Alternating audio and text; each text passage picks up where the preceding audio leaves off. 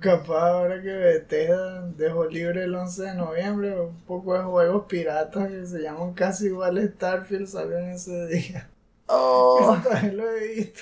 Star Friends, Star Fiend, Star Space. hay otro que, que sea más descarado. Que se llame que Starfields. Con la S. No es lo mismo. Y en vez de eso, una Z.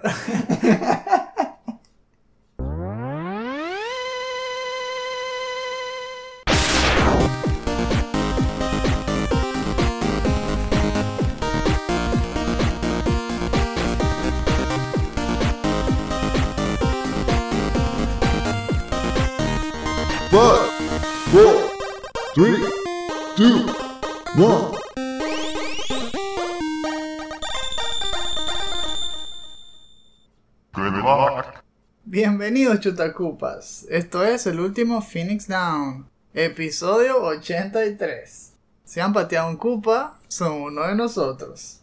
Yo soy su anfitrión, Esteban Mateus, y a mi lado tengo como siempre a mi hermano, el autoproclamado Tiger Woods de los videojuegos, Eleazar Mateus. ¿Cómo está todo, Eleazar? ¿Qué pasó con Tiger Woods? Eso ocurrió en el episodio del último Down DLC pasado, en el del Chip and Dale. Donde Eleazar concluyó que como empezó a jugar videojuegos desde los 4 años, es igual que como Tiger Woods con el golf, pero lo- con los videojuegos. Ay, claro. Sí, porque habías comentado que tenía esa edad y, y tampoco era que me quedaba atorado en las etapas, sino que a- al menos jugaba decente. Entonces era todo el que potencial, ¿eh? Por eso es que yo no entiendo por qué hoy en día dicen que los niños no pueden ni pasar la primera etapa de Super Mario. Les gusta jugar más juegos de tablet o algo así, celular. Porque estoy seguro de que los niños de hoy en día también pueden jugar bien. Debe ser que es que no les están poniendo los juegos que son. Si cuando tenías cuatro de verdad jugabas, tienen que poder también. Los de hoy en día son todos pilas. Hemos estado viendo también nacimiento de varios. De, ya tenemos sobrinos nuevos. También hemos visto nuestras primas y, y primos teniendo hijos. Y todos esos bebés son super pilas. Yo no, no puedo creer que ninguno de ellos vaya a poder pasar la primera etapa de Super Mario Bros. cuando se las pongamos. Porque se las vamos a poner, ¿eh? Eso está registrado aquí y lo vamos a hacer. Esos niños van a saber de videojuegos. Va a haber una especie de rite of passage. Bueno, si les gusta, ¿no? Esperemos que les guste, porque tampoco es que los vamos a obligar ahí que tómate la sopa y juega esto. No, vale, es así. Si te gustan los videojuegos, aquí tienes. Si no te gustan los videojuegos, aquí tienes este juego. Y no te vas a parar de ahí hasta que lo pases. No, vale, no vamos a traumatizar a nadie aquí. El que esté aquí es porque le gusta. Y hablando de lo que nos está acompañando, el último Phoenix Down es nuestro show de actualidades, donde les contamos todas las noticias de los videojuegos de los últimos 15 días. El estreno, temprano, es para nuestros patrons de 2 dólares en adelante. Aquellos que nos siguen de forma gratuita tendrán que esperar 7 días más y lo pueden encontrar en todos nuestros portales gratuitos, como podcast.com, Stitcher, Anchor, Breaker, Google Podcasts, Pocket Casts, Radio Public, Spotify, Apple Podcasts y iBooks. Si de casualidad no nombramos su portal de podcast favorito, déjenos en los comentarios y vemos cómo hacemos que el último Phoenix Down los encuentre ahí también. También pueden meterse en Patreon para encontrar episodios exclusivos de nuestro canal de YouTube. Pueden participar e interactuar con nosotros en polls o escribiéndonos directamente comentarios que dependiendo del tier en donde estén, podrán entonces incluirse en este programa o en el último Down DLC. También tenemos para ustedes merch, ya sea para ropa o para el hogar, con temática de videojuegos retro. Que a muchos les da ganas de comprarse algunas de esas cosas, pero no encuentran justo la que estaban buscando. Y aquí estamos tratando de darle un toque de originalidad, estamos haciendo cosas que no les dé vergüenza ponerse, porque sabemos que hay muchas franelas allá afuera que son demasiado simplonas o que son descaradamente piratas y esa no es la idea, la idea es celebrar los videojuegos pero con estilo. Y tampoco quedándose de todos pobres ahí comprándose una merch que les cueste un ojo de la cara. Así que un buen intermedio ahí. No sé a ti, pero me parece que esta semana es un poco más tranquila. Yo sé que hablabas de que el ojo de la tormenta, pero aquí ahora sí ya es después de la tormenta. Nos podemos relajar un poco. En parte porque es vacaciones y eso, ¿no? Que nosotros seguimos corridos, igualito. y no nos estamos tomando días libres. Pero sí se siente que la industria está un poco más calmada. Estamos viendo más bien eh, la, la, secuela de lo que quedó el Summer Game Fest y todo. E incluso algunos que quedaron retrasados y que están lanzando su Se te olvidaba, si podemos clasificarlo de alguna forma. Como Nintendo, como EA, y que ah, ustedes no quisieron participar y ahora nadie les está parando. No, ahora es cuando está ahí ¡hey! No se olviden de nosotros, miren, nosotros queremos mostrar algo. y así es como estamos acá. Así que este show va a ser un poco más corto, pero no va a ser menos cargado de información. Vamos a tener cosas interesantes que contarles. Así que pónganse cómodos, súbanle el volumen a esos audífonos, porque es hora de hablar sobre videojuegos.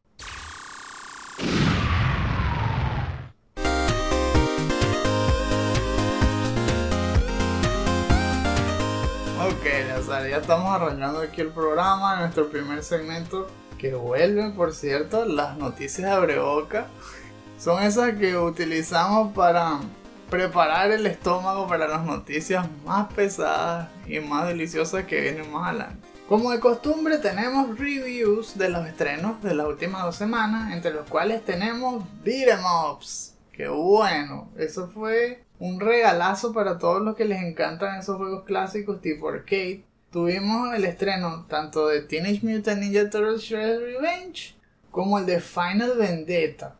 A mí me encantaron los dos. Nosotros nos fuimos, como mencionamos en el episodio pasado, directo con las tortugas, porque ya habíamos apartado el dinero y todo. Pero viendo también de reojo el de Final Vendetta, vale la pena ponerle una marquita y, y, apartar dinero para cuando vuelva más adelante y lo rebajen y eso, aprovechar. En cuanto a las tortugas, ¿qué más les podemos decir? Nos ha encantado todo este tiempo hasta ahora. En las reseñas se ha plasmado algo muy similar. Yo creo que ha tenido un promedio de 8,5. La mayoría le puso 8, unos le pusieron 9. Entonces por eso digo, por ahí va el promedio.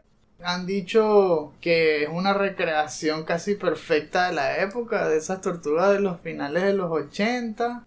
Algunos dicen que es el mejor juego de las tortugas. Y ahí es donde yo veo que existe esa diferencia generacional.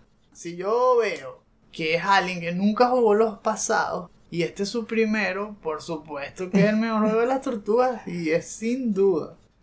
Lo difícil es para los que jugamos el arcade original, por ejemplo, el del 89 o Turtles in Time en Super Nintendo porque eso, nos queda esa nostalgia, es muy difícil quitarla. Y es que está mezclada con recuerdos de la infancia y el momento en que se jugaron y todo eso, que lo marcan y lo hacen realmente muy difícil de que les quiten el primer puesto. Pero me encanta este juego, si es el que estábamos pensando, es el que estábamos soñando desde hace muchos años que no salían los juegos que les hacían eh, el tributo correcto a las tortugas de esa época. Con todo y que sabes que investigando mientras esperábamos, he conocido de muchos otros beat'em que sí eran buenos. No eran tan buenos como Turtles in Time, pero sí valían la pena ser jugados. Especialmente en Game Boy Advance. Había uno que otro en PlayStation 2. De la época de las tortugas del 2003 que nunca la vi. Esa también la tengo en mi lista ahí de to do, de ponerme al día. Porque esa serie nunca le paré tanto como la del 80. Aunque la jugabilidad y todo es estilo Scott Pilgrim. Porque justamente ese equipo fue el que hizo más adelante Scott Pilgrim. Entonces fíjate cómo se conectan por años y años. Cuando se hizo el de las tortugas del 2003 en Game Boy Advance, que fue uno de los mejores beat'em ups después de Trolls in Time. Ese mismo grupo hizo Scott Pilgrim, luego en alianza con Ubisoft. Y después se fueron de Ubisoft y crearon Tribute Games y ahora hicieron Shredder's Revenge. Wow. No veo nada de casualidad ahí. Ese equipo sabe hacer beat'em up. que estoy empezando a ver un patrón ahí.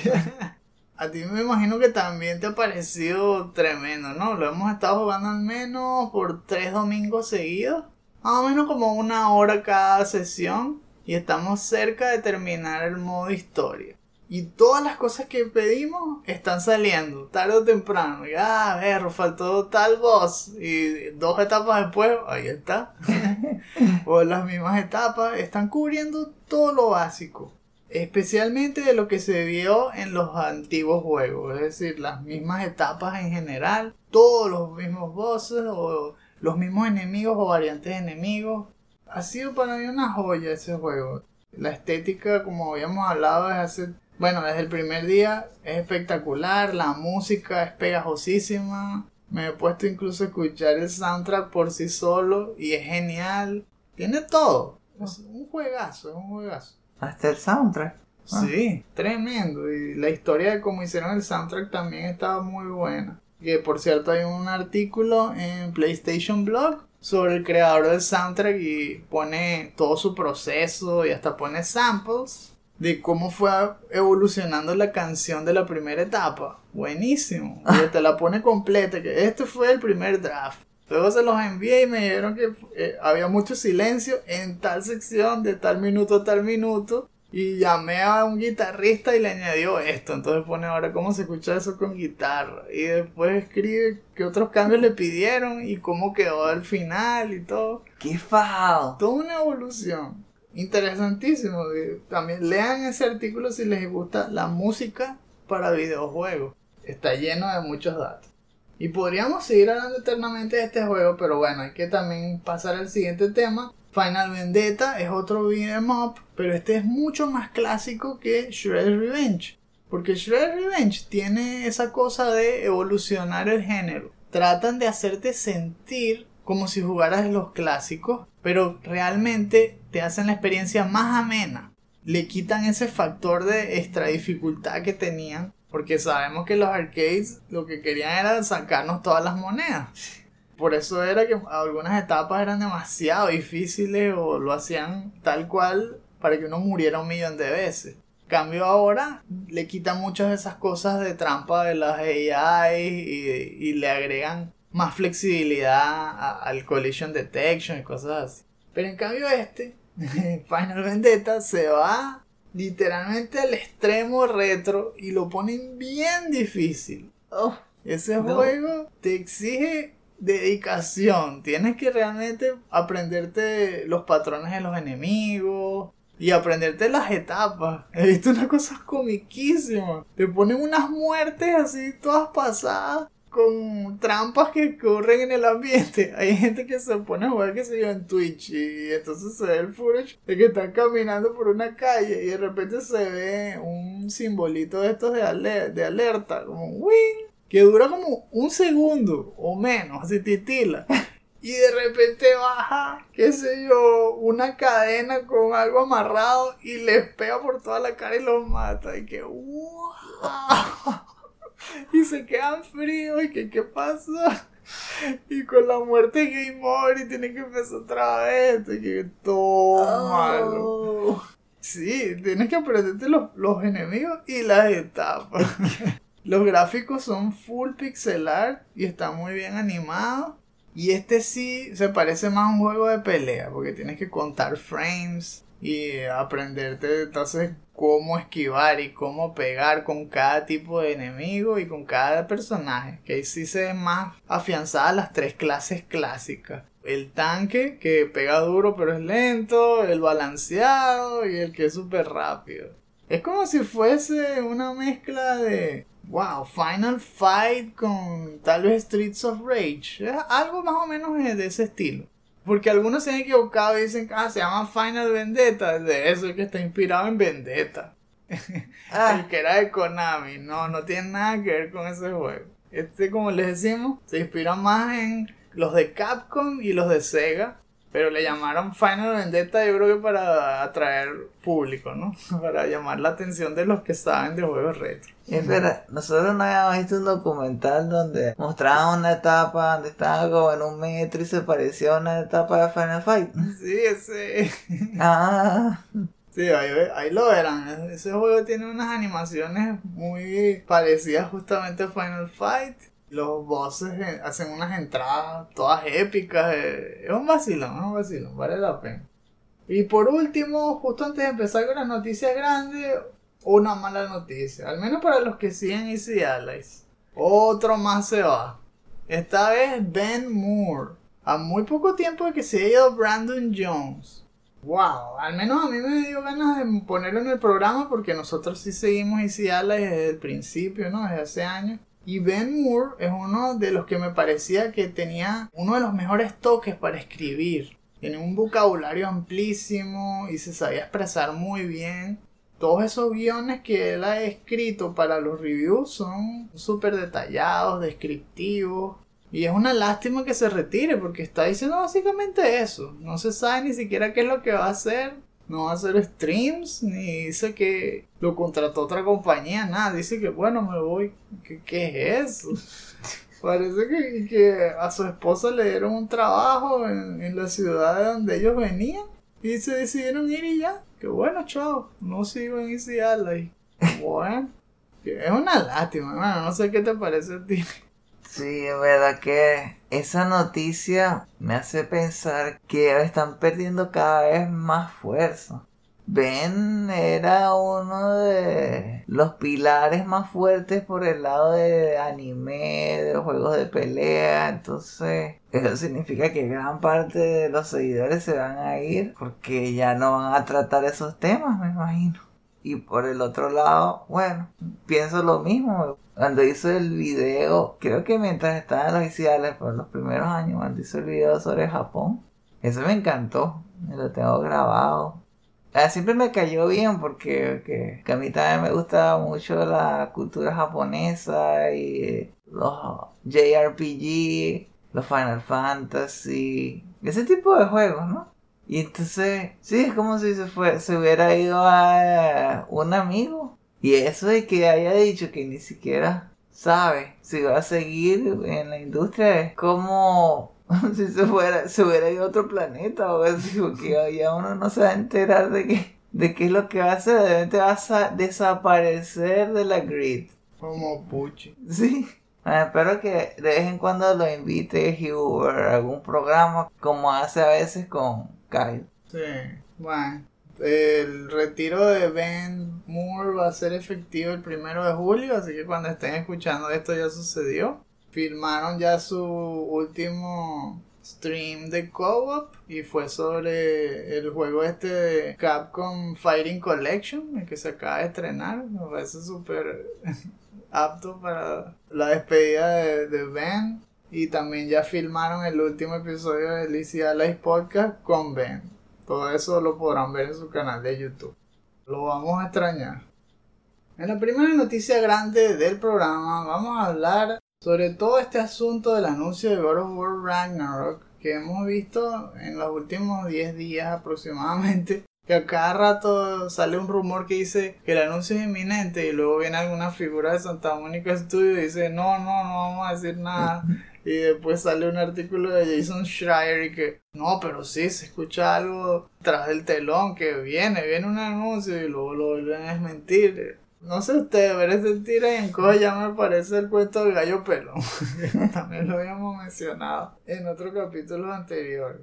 Todo empezó esta vez el 21 de junio cuando uno de estos insiders que siempre hace las filtraciones en Twitter, esta vez se llama The Snitch, puso como una foto con unos números en código binario, una foto de Kratos de el último, ¿no? War de PlayStation 4 con unos números que era y que 1 1 1 1 0, que eso significa 30. Y todo el mundo estaba pensando justamente 30 de junio y que ahí iba a haber una gran revelación sobre God of War Ragnarok, específicamente la fecha de estreno, al menos porque no había pautado ningún State of Play. Entonces no, no se esperaba que iba a haber un gran trailer ni nada, ¿no? Ay, que no, ¿sabes que Ese 30 significa que este juego va a salir en el 2030. ¡Coño! Rescate. Vamos a estar todos como créditos cuando salga ese juego. Todos calos ahí sí, con una mega aro, todos obstinados. Ah, por fin. Vamos acá. Ahora ha pasado tanto tiempo que, que ya habrán rumores de un PlayStation 5 Pro o a una otra mejora a la consola y, y capaz de que, mm, pensándolo bien, yo creo que mejor va a salir como dentro de un par de meses porque tenemos que ajustarlo a esa nueva consola. ¡Wow! Le van a hacer un Twilight Princess. Que fue. Y sí, pasaron los días. Llegó el 30 de junio y estábamos todos listos para que saliera algún review. Porque la reputación del tipo este de Snitch parece que era muy buena. Todo lo que él anunciaba sí sucedía. Pero esta vez no pasó nada. Y justamente la noche anterior, Cory Barlock en su cuenta de Twitter empezó a colocar que pedía paciencia a los fans, dando a entender de que no iba a haber nada el 30 de junio. Y así fue, pasó el día y nada, no hubo ningún anuncio. Hubo gente que se estaba molestando y pasaron cosas también raras. Yo pensaba que era un chiste, pero una de las representantes de Santa Mónica Studios dijo que le estaban mandando mensajes directos con fotos obscenas, una cosa así, pidiéndole la fecha. Oh. Y entonces luego Cory Barlock se molestó y empezó a escribir puras cosas todo picado y que ¿qué les pasa? ¿Cómo se les ocurre mandarle ese tipo de fotos? Que nosotros trabajamos para ustedes, pero tampoco se pasen, una cosa así. Que, que lo indignó, pues, eh, el suceso. Y ese es el otro extremo del hype, ¿verdad? El extremo negativo. Una cosa es que uno esté con altas expectativas, emocionado por ver más información, pero otra es que te desquites con los creadores así. No tiene sentido. ¿Por qué hacer eso? Y justamente hoy en día que hay tantas cosas que jugar. Es más emocionarse por ver cómo está progresando el juego que porque el juego salga rápido en sí. Es que no hace falta. Lo más importante es que el juego salga cuando esté bien hecho, no porque salga más rápido. Ese es el otro punto, es verdad. Después de lo que pasó con Cyberpunk, ¿por qué es un problema que se tarden el tiempo que necesiten para sacar el juego bien? Exacto, no hay apuro. Así que bueno, entre ese ambiente pues enrarecido de lo que empezó con hype y luego terminó con peleas y tal, han empezado a salir un poquito más de noticias, salió otro artículo de Jason Schreier, parece que era verdad lo de la fecha, pero que por algún motivo que no ha querido decir nadie, tuvieron que suspender ese anuncio y por eso fue que Cory Barlow dio ese mensaje en Twitter pero que el juego sí va a salir este año, porque esa es la otra. Por un lado él pide paciencia, por otro constantemente confirma que el juego es para el 2022. Ah, él mismo. Él mismo, sí, sin Ah. decir fecha, eso sí. Ah. Pero eh, también en el mismo artículo de Jason Schreier dice que esa fecha aparentemente es el 8 de noviembre. Ahora, otros están diciendo que tal vez Sony va a hacer una de esas maniobras de marketing y va a agarrar el 11 de noviembre, que era la supuesta fecha de estreno de Starfield y que quedó vacía una vez que Starfield fue retrasado. Tal vez para dar un mensaje, hey, nosotros sí estrenamos algo y es God of War, algo así. Asimismo, empezó a reportar otro de estos que siempre dice las noticias filtradas de Tom Henderson, que va a haber una edición de colección. Y que una collector, y que la collector va a traer una réplica 1-1, o sea, tamaño real, del martillo de Thor, que de Mjolnir. Pero no del de Marvel, ¿ok? Estamos hablando de God of War. También puede traer un montón de otras cosas, que si etiquetas y tal. Va a haber dos versiones de colección. Una edición que se llama también que la Jotnar Edition. Y que solamente va a traer el juego y el martillo. Me imagino que eso también será muy vendida. Junto a esta broma de que nunca hablan de God of War, estamos volviendo a ver la tendencia de PlayStation a quedarse callado, ¿verdad? Es que está tratando de resolver esos problemas de la escasez de chips que les está dando tantos líos para crear el PlayStation 5 en las cantidades que la gente se lo pide. Porque las ventas no han bajado, lo que ha bajado es el suministro. Y eso los ha puesto detrás incluso de ventas en Japón. Eso me parece tan inaudito que por primera vez en no sé cuántos años Xbox le ganó en Japón en venta. Pero eso fue justamente por eso, porque había menos PlayStation que vender. Ah, pero cuando tú sumas las ventas en general, uff, les dan pura paliza. Son que si, no sé, un millón y pico contra cien mil, una cosa así. Pero igual no, llegó a, ponerse en varios titulares que Xbox le ganó en Japón a PlayStation. Y que, ¿what? ¿Cómo es eso? Así que ese es uno de sus principales problemas. Y también por eso está lo de los rumores, como tú dijiste, de un supuesto PlayStation 5 Pro. Y que es más barato de hacer y con mejores componentes. Pero no sé, si ni siquiera pueden crear ese. Aunque por otro lado, si de repente anuncian ya el PS5 Pro, ese es el que uno se tiene que comprar, ¿verdad? Seguro, sí. A uno no le cae mal. Si no has logrado conseguir un PlayStation 5 hasta ahora, y cuando sí puedas, vas a conseguir uno mejor que el que existía, tienes que ir por ese, ¿no? y así mismo hubo un montón de retrasos de juegos. Se han tenido que fajar más ahora que terminó por fin la pandemia. Y por eso es que también Sony ha dejado de ir a un montón de eventos. Yo me imagino que es para no tener que mandarles a esos equipos a hacer demos. Y que no, no, no, no. Si vamos a Gamescom, entonces ahora hay que apartar un grupito que haga un pedazo de juego para mostrar y pulirlo y tal. Entonces prefieren no ir a nada. Wow. Sí, están en modo sigilo ahí, están going dark. Pero esperemos que pronto haya un state of play. No sé cuándo saldrá. ¿Cuándo crees tú más o menos que pueda salir un State of Play? Si God of War va a salir en noviembre, ¿cuándo crees que pueda haber un State of Play? Bueno, creo que sería buena idea que sea un mes antes que God of War, alrededor de octubre.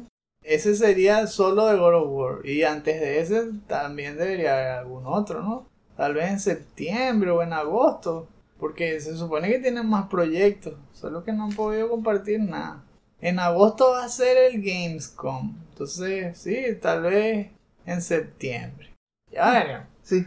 Ojalá era que pronto veamos más de PlayStation, pero por ahora, paciencia, mi gente. Hay que ser paciente y jugar todo lo demás que hay. Hay un montón de cosas que jugar la segunda noticia grande de este programa se va a concentrar en lo mejor del Nintendo Direct Mini, entre comillas, que se celebró el 28 de junio.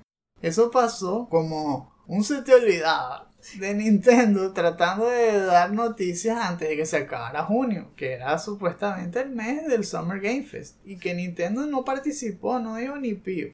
Decimos que es un mini entre comillas, porque de verdad duró como media hora fue bastante largo. Si fuese un mini, fuera como lo que hizo Square Enix, que eran 10 minutos y ya. bueno, esto es todo, chao, ya, se acabó el programa. Pero mostraron bastantes juegos, de verdad que mostraron indies, mostraron juegos de otras compañías AAA. No mostraron nada de ellos grandes, eso sí. Tal vez por eso que le llamaron mini, porque no era sobre first party, pero sí hubo cosas buenas que marcar y que ponerle el ojo. Particularmente vamos a hablar solo de dos juegos. Sé que había muchos más. Pero pueden ver el direct y lo pueden disfrutar. Es rápido de ver aunque dura media hora. A nosotros nos gustó en principio el nuevo Mario Plus Rabbits. Que se va a llamar Sparks of Hope. Y aparte de eso vamos a hablar también un poquito de The Return to Monkey Island. Comenzando con el de Sparks of Hope, que se está desarrollando de forma conjunta entre Nintendo y Ubisoft, que es una alianza que ha sido muy fructuosa, ¿verdad? Está dando unos resultados tremendos. Me recuerda a esa fusión legendaria con Square para hacer Mario RPG, porque es un juego que se siente como si fuese hecho en Nintendo. El publisher es Ubisoft y tiene fecha de estreno. Ese va a salir el 20 de octubre. en Switch, eso sí, solo para Switch hasta ahora, ¿no? me encantó el nuevo trailer y me gustó que después hicieron incluso un showcase con bastante gameplay y mostrando muchas de las mechanics y de las cosas que uno puede esperar ahí. Esta parte de la fusión de género, porque le están llamando a Tactical Adventure, que supuestamente tiene elementos Action Adventure con exploración y todo se ve con una cámara, no sé si decir isométrica como tal, porque yo creo que se mueve, es más libre. Pero los jugadores se ven en, tercera persona, estilo Super Mario 3D World. En mundos grandes, ¿no? Que, que al mismo tiempo se pueden transformar en arenas de combate táctico, que es donde entra la otra parte. El combate táctico ahora es más libre. En el 1 era con una grid, igualito que Final Fantasy Tactics y XCOM y todos esos juegos. Pero ahora no hay grid, Puedes correr por donde sea y moverte y saltar. Solo que apenas usas la arma, se acaba el turno. Entonces le toca el turno a otro personaje y a otro de tu party hasta que le toca la computadora. Eso me recuerda más a Quest 64. Ah, que tiene, ¿verdad? Que le ponen los límites así. Con unos fueguitos, una antorcha, algo así. Y también eh, podías hacer eso, corrías por, por el área que estuviera delimitada por el círculo y se acaba el turno cuando lanzabas el poder. ¡Ah! ¡Wow! Igualito. Aquí, bueno, los que salieron en el showcase fue el, el, director creativo David Soliani y también salió como representante de Nintendo Shinya Takahashi. Y mostraron entonces parte de todo lo que eran las mechanics. Hablaron de que los personajes van a tener cada uno lo que ellos llaman que techniques que ah, le dan poderes únicos que cada uno explota. Por ejemplo, hay un Rabbit Mario que pega solo de cerca. Y como technique es counters, hace puros counters que te ayudan entonces a reforzarlo dependiendo de lo que le pongas a él. Si le pones unos items que le dan elementos de fuego, de hielo, que están hechos en forma de unas estrellitas, que ellos le llaman que las sparks, que no es más que una fusión entre los lumos de Super Mario Galaxy y los rabbits. Entonces es una estrella que tiene cara de conejo, básicamente. y esos sparks tienen elementos, algunos son como dijimos, de hielo, de fuego, de agua. Y si se los asigna a un personaje, le añades habilidades de, de ese elemento. Entonces puedes hacer counters de fuego, counters con hielo, cosas así. Igualmente hay otras técnicas, que si Peach hace escudos, le da más defensa a todos los demás. Tiene un montón de cosas que te ayudan a planificar la party y ver muchas variantes que incluso no solamente se reflejan en ataques directos, sino en, en ataques indirectos como lo que vimos también en el de Marvel Midnight Suns. Tú puedes, por ejemplo, hacer un slide y pegarle a un bobomb y cargarlo y tirarlo cuando se le prenda la mecha hacia un grupo de enemigos y los explota y le hace también daño a los que exploten, que estén en su range y hace como una reacción estilo dominó.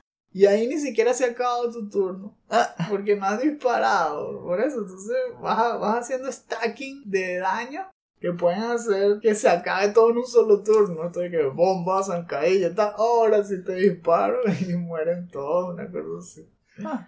Se ve divertido, se ve bastante bueno. El roster tiene bastantes personajes. De los clásicos está Mario, Luigi, Peach. Y le está incluyendo a Bowser. Que también tiene como una historia como en Super Mario RPG se une a ellos no porque es bueno, sino porque la villana de este juego que le llaman que Cursa le atracó la lealtad de todo su ejército de Koopas. Entonces el tipo viene a recuperar su ejército, es nada más por eso. Y tiene una bazooka que hace un montón de daño con mucho range, en el sentido de que hace splash damage. En cambio, si hablamos de range como tal, suena que Luigi es el mejor de todos. Tiene un arco y flecha y literalmente pega más duro mientras más lejos esté del enemigo. Tienes que mantenerlo bien apartado y ahí es donde le pega durísimo. Un sniper. ¿Verdad? El turn-based combat de este juego me atrae. Y eso que el del primero me gustaba mucho también. Pero este, wow, hay que jugarlo los dos, definitivamente. La estética es súper llamativa por lo colorida que es y, y el estilo Nintendo es palpable en todos los personajes. Tanto en las animaciones como en el diseño como tal. Parece un juego de Nintendo, tal cual, hecho en Nintendo. Creo que a juro lo tengo que tener cuando tengamos por fin el Switch. Y bueno, por no dejar, vamos a hablar nada más de la noticia de Return to Monkey Island, que me gustó, es del publisher Devolver Digital, va a salir este año pero no tiene fecha y es en Switch y PC. Específicamente lo que les quería contar era que no solo es un retorno literal porque lo está haciendo su propio creador, Ron Gilbert, sino que ahora le cambió la estética. Que eso ha sido el origen de un poco de discusiones, porque a algunos puristas no les gustó, dicen que porque hizo eso, que debió ser pixel art, como los clásicos. Solo que aquí está tratando unas cosas nuevas y lo está poniendo más como un estilo hand-drawn, pero vectorizado. No se ve tan fluido como una caricatura, sino parece animado con bone animation, estilo Guacamole. Es lo que más se me asemeja. A mí me gustó y es bastante colorido. Los colores son saturados, vibrantes. Y tiene su toque de simpatía. Yo creo que no ha perdido e- e- ese estilo de humor y de comicidad que tiene cada personaje y la historia. Así que yo no creo que vaya a quedar mal. La historia se enfoca en los clásicos, lo está haciendo su propio creador y el único detalle es si no les gusta cómo se ve. Pero si les gusta cómo se juega, creo que lo van a disfrutar. Sí, se ve divertido. Yo, de hecho, ah, me recuerdo que no sé si ahora sido hace un año o dos años. Me puse a revisar la lista de juegos que está en el PlayStation 3 y vi Monkey Island. Y tenía la costumbre esos días de elegir uno al azar y probarlo por una hora para ver qué tal. Y sí, me gustó. Probablemente con más tiempo lo hubiera seguido jugando. Me imagino que los puristas se están quejando porque rompe justamente con la experiencia que hizo que les gustara tanto el juego. Es decir, que si se cambia el estilo artístico, les está haciendo más difícil que conecten eso a los días donde lo jugaron por primera vez. Debería tener, si es posible, al menos un botón que haga que se vea en pixel art, que eso sería un trabajón. Sí, porque este no es un remaster, este es un nuevo juego. Verdad. Como hicieron con Green Fandango. Eso les quedó buenísimo. Esperemos que le den una oportunidad. Pero sí, sí veo lo que tú dices también. Eso es lo que me pasó ahorita con lo de las nuevas tortugas. Las nuevas de Nickelodeon. La estética es demasiado diferente. Y nunca les di una oportunidad. Vi el primer capítulo, pero no me atrajo.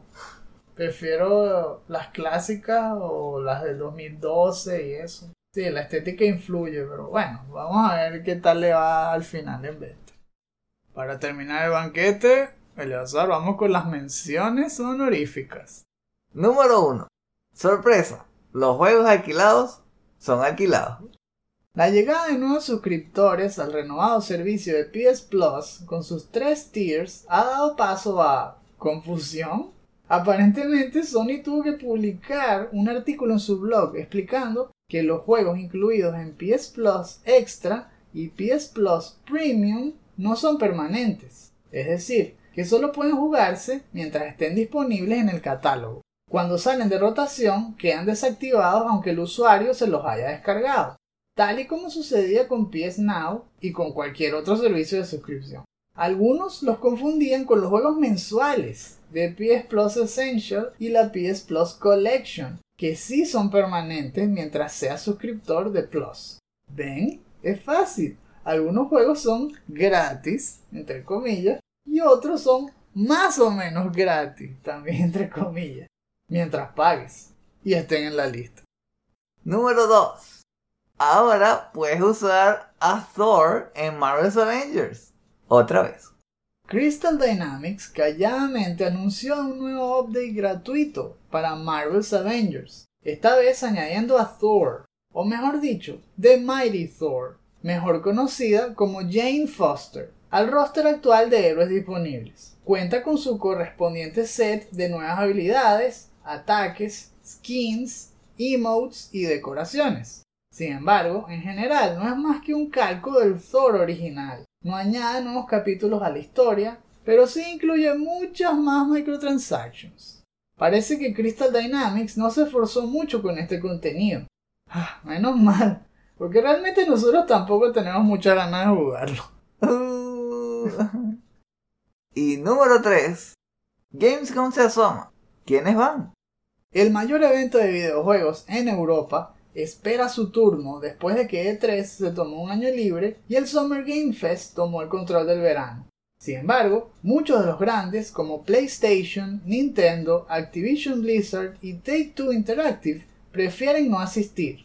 Los que han confirmado su participación hasta ahora son Ubisoft, Bandai Namco y el Embracer Group.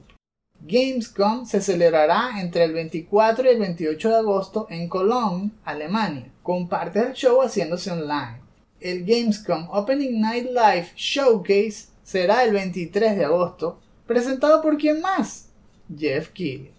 Ah, sí, a lo lejos se oye débilmente como EA grita que por favor se emocionen todos porque está haciendo un nuevo FIFA, un nuevo Need for Speed y un nuevo Madden. It's quiet. Too quiet.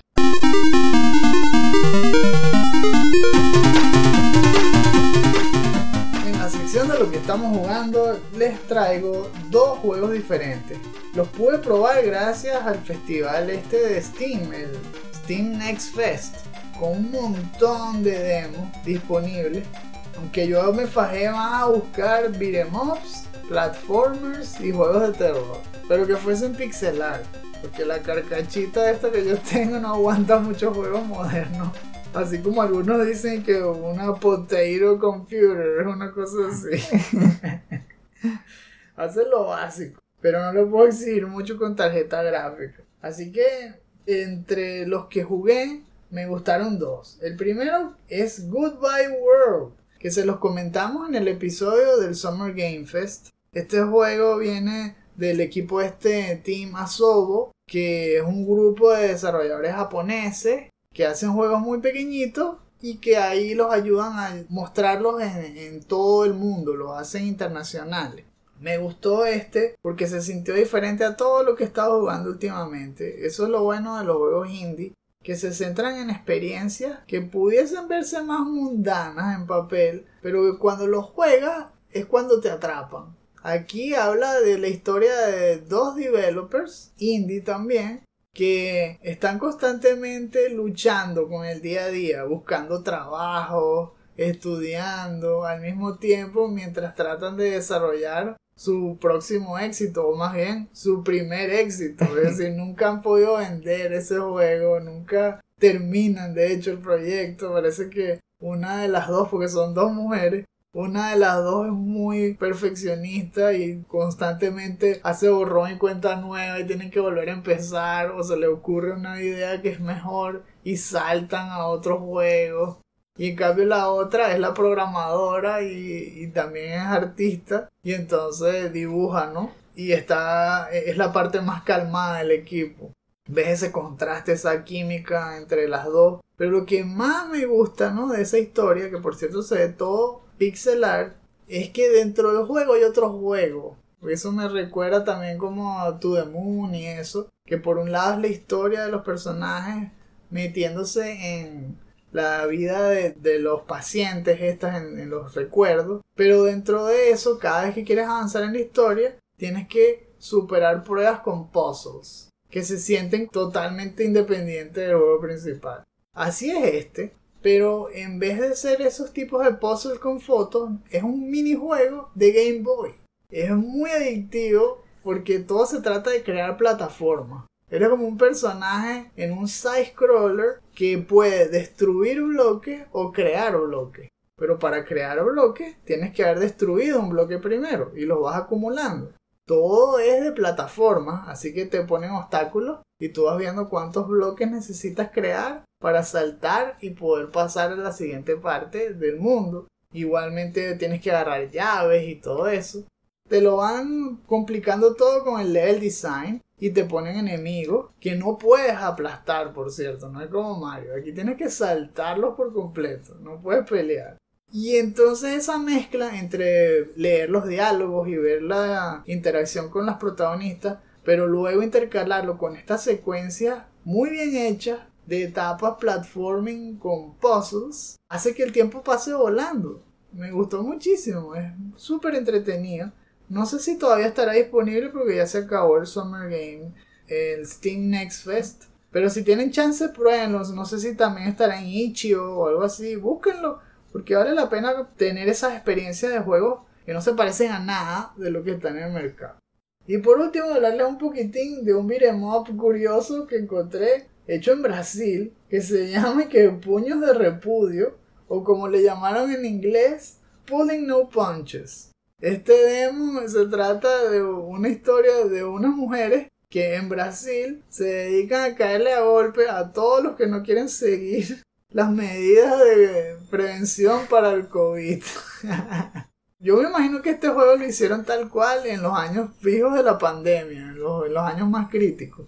Porque ponen puras cosas que de verdad sucedían, que mientras había mandatos de máscara y órdenes para lavarse las manos y todo, habían otros que salían sin nada y tosían por toda la calle y se reían de los que sí se cuidaban. Y aquí lo llevan al extremo, claro. Ponen que se caen a golpe y que, que son puros malandros y cosas así. Es súper exagerado, ¿verdad?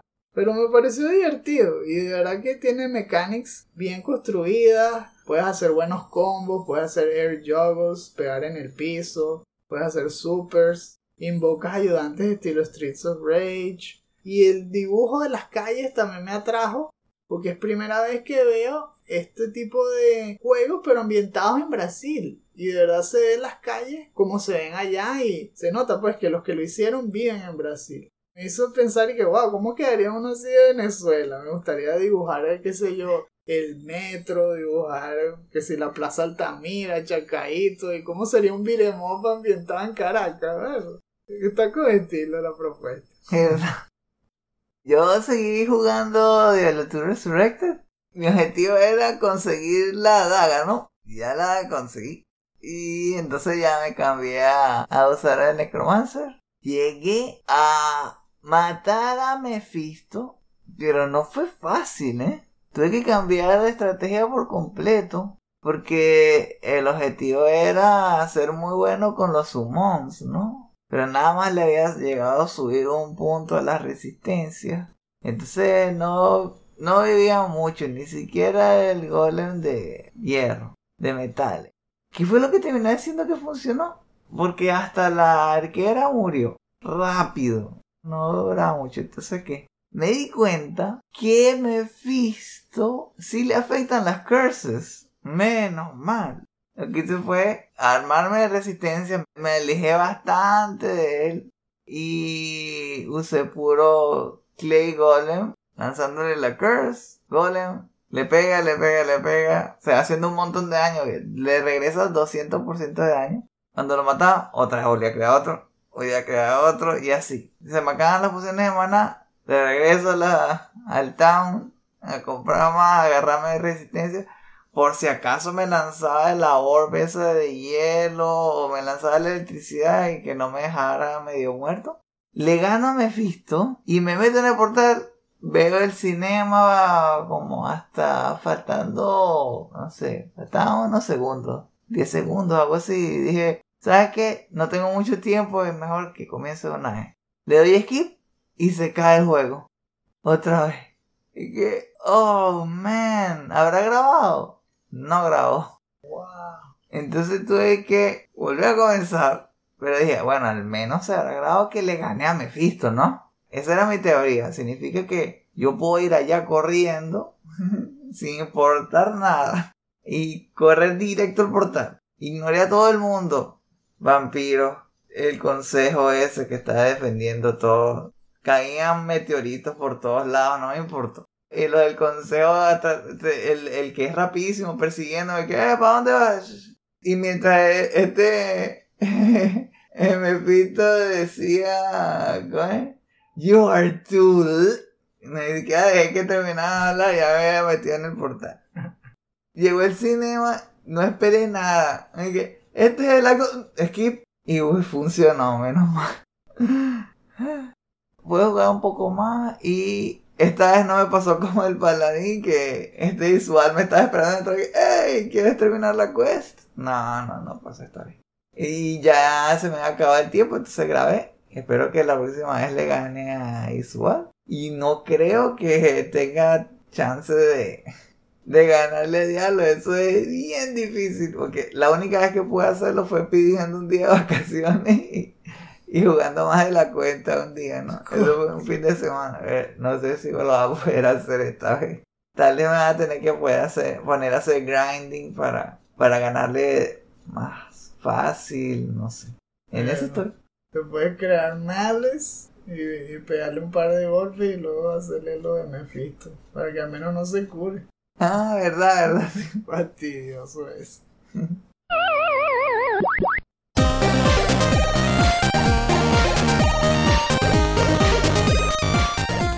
Sabemos que falta poco ya para que se acabe el mundo. Ragnarok es inminente. O tal vez no. Pero antes de eso, ¡se te olvidó! Porque es la sección de los shoutouts. En esta parte del programa les hacemos recomendaciones de algún tema que les pueda resultar no solo interesante, sino que les dé materia para conversación con cualquiera que ustedes quieran, pero especialmente si les gustan los videojuegos. Esta vez les traigo un video del canal Super Eye Patch Wolf, que tal vez lo he mencionado antes, pero no estoy seguro, porque, Ah, no- porque sí. es famoso este canal. Sí. Y no se trata en sí de videojuegos. Esta vez les voy a hablar de un anime. Porque se llama Why You Should Watch Made in Abyss. Este es un anime que vimos hace poco Eleazar y yo y que lo teníamos en el cajón guardado desde hace años. Y nos empezamos a poner al día, así como si nada. En parte porque nos lo habían recomendado, pero luego por lo que hizo, ¿no? La historia, cómo nos quedamos enganchados. Aquí en este video hace un muy buen trabajo explicándoles por qué vale la pena. No hay spoiler tampoco, que eso es lo más importante. Justamente porque es una sorpresa el choque de estilo. Esa estética que a principio se ve muy infantil, muy alegre, se contrasta con lo que realmente van a encontrar en la historia. Que en muchas partes es bastante oscura y que está muy bien hecha, especialmente el world building. Me encanta de esta historia. Se esfuerzan muchísimo en crear un mundo que pueda continuar mucho más allá de esta historia que ellos cuentan. Se nota que hay muchos más personajes que no conocemos, hay mucha historia. No se puede hasta preguntar, ¿realmente existirá esto en otra dimensión o algo así por lo bien construido que está? Es una historia que cuenta cómo dos personajes tratan de viajar casi que al centro de la Tierra, porque es un descenso constante en un túnel que atraviesa el planeta. No es, no sabemos hasta qué punto, ¿no? Yo digo yo hasta el centro del planeta por lo profundo que pareciera el descenso. Pero lo más interesante es que cada una de las secciones de ese descenso parece su propio mundo. Tiene su propia fauna, flora, es decir, todo es un mini ecosistema con sus propias reglas y todo. Aparte de eso, hay una regla en general que pareciera una curse, una maldición del abismo, en donde tú puedes bajar, pero no puedes volver a subir, porque te empiezas a hacer daño. Y que se puede interpretar de tantas maneras. Puedes agarrarlo de una forma muy superficial, tal cual como, ah, bueno, el que baja no sube porque hay ciertos elementos en el aire o energía que le hacen daño. Pero también te puedes poner filosófico y empezar a examinar, ¿será que esto es más una metáfora de volverse adulto? Porque es tal cual eso, son dos niños yendo en un camino de no retorno y que si tú tratas de volverte te puedes hacer daño y es verdad, un niño una vez que crece y se vuelve adulto más nunca puede ser niño otra vez. Tienes que crecer eventualmente, ¿no? Por eso tiene muchas preguntas interesantes, aparte de la química de los personajes, la animación, los dibujos son hermosísimos. Los paisajes lo hizo el mismo que trabajó por muchos años con Estudio Ghibli, así que verán esos landscapes hechos casi que en pintura de óleo, pero animados. No, es un espectáculo, ¿verdad? Vean no solo este programa, sino que si pueden, vean el anime, porque justamente en julio va a arrancar la segunda season, así que están justo a tiempo para ponerse al día. Ver la primera season y ver la tercera película Sí, la tercera, no, no, no se lo estoy diciendo mal. Vean la primera season y la tercera película y estarán listos para ver la segunda season que va a salir ya dentro de poquito. Le dejo el enlace en la descripción. Se les olvidaba. Este es un video de Design Doc. Se llama What's the point of elements in games? Desde el momento que lo leí me encantó porque me hizo pensar en uno de esos juegos que estuve dándole muchas vueltas. Yo, yo quería hacer un juego, creo que se llamaba Dungeon Crawler, algo así. No, Dungeon Runner. La idea era mezclar un runner con un juego estilo Mario RPG, donde te encontrabas con los enemigos mientras corrías y, y se convertía en un battle system así como, como el de Super Mario. Entonces llegó una parte donde pensé justamente en agregarle elementos. Y ya entendí, después de ver este video, por qué eso le da tanta vida a los juegos. Eh, Ese es el punto del, de- de- del video. Eh, Habla sobre cómo hacer un tour por todos los elementos y ver la gran flexibilidad que le da al juego y cómo ayuda a darle más vida al juego en general. Habla sobre todas las áreas a las que puede ayudar. La parte de la historia, te puede dar nuevas ideas de cuáles son las facciones. Le puedes dar el sentido de si, una, si un lugar es de fuego, el otro es de agua, probablemente sean enemigos. Eso también se aplica al diseño de los personajes. Puedes también decir que está conectado con su personalidad, fuego, entonces una persona muy activa, viva, eh, que es apasionada, si es agua, probablemente calmada, probablemente ayuda a un gentío, es una persona más como de, de apoyo, es vital. Demon Slayer. Kimetsu no ya. Dios, Slayer, ¿verdad? Bueno, entonces, además hay una parte donde habla específicamente del sistema de combate y cómo los elementos ayudan a que el juego se sienta un avance. Me refiero a que, que no, no, no sea aburrido porque puedes jugar con la relación entre los elementos para que las peleas no siempre sean iguales. Y además, los elementos pueden evolucionar, como en Pokémon, para que el fuego, por ejemplo, pase a ser lava. Y puedes también inventar y decir que pasa a ser plasma. Ya hablando del estilo de, de Bueno. Metroid. Le puedes cambiar los nombres. ¿sí? Es muy adaptable eh, el concepto de los elementos en los juegos. Ayuda bastante a extenderlo. O sea, hasta pueden pensar en, en Horizon. En el primero, ¿cuál era el theme? Era una selva. eh, lo que se veía era básicamente una tierra en verano. ¿Cómo fue el DLC? Invierno. Si les interesa ver cómo pueden usar los elementos para mejorar el diseño de sus videojuegos, deberían ver este video. Le vamos a dejar el enlace en la descripción.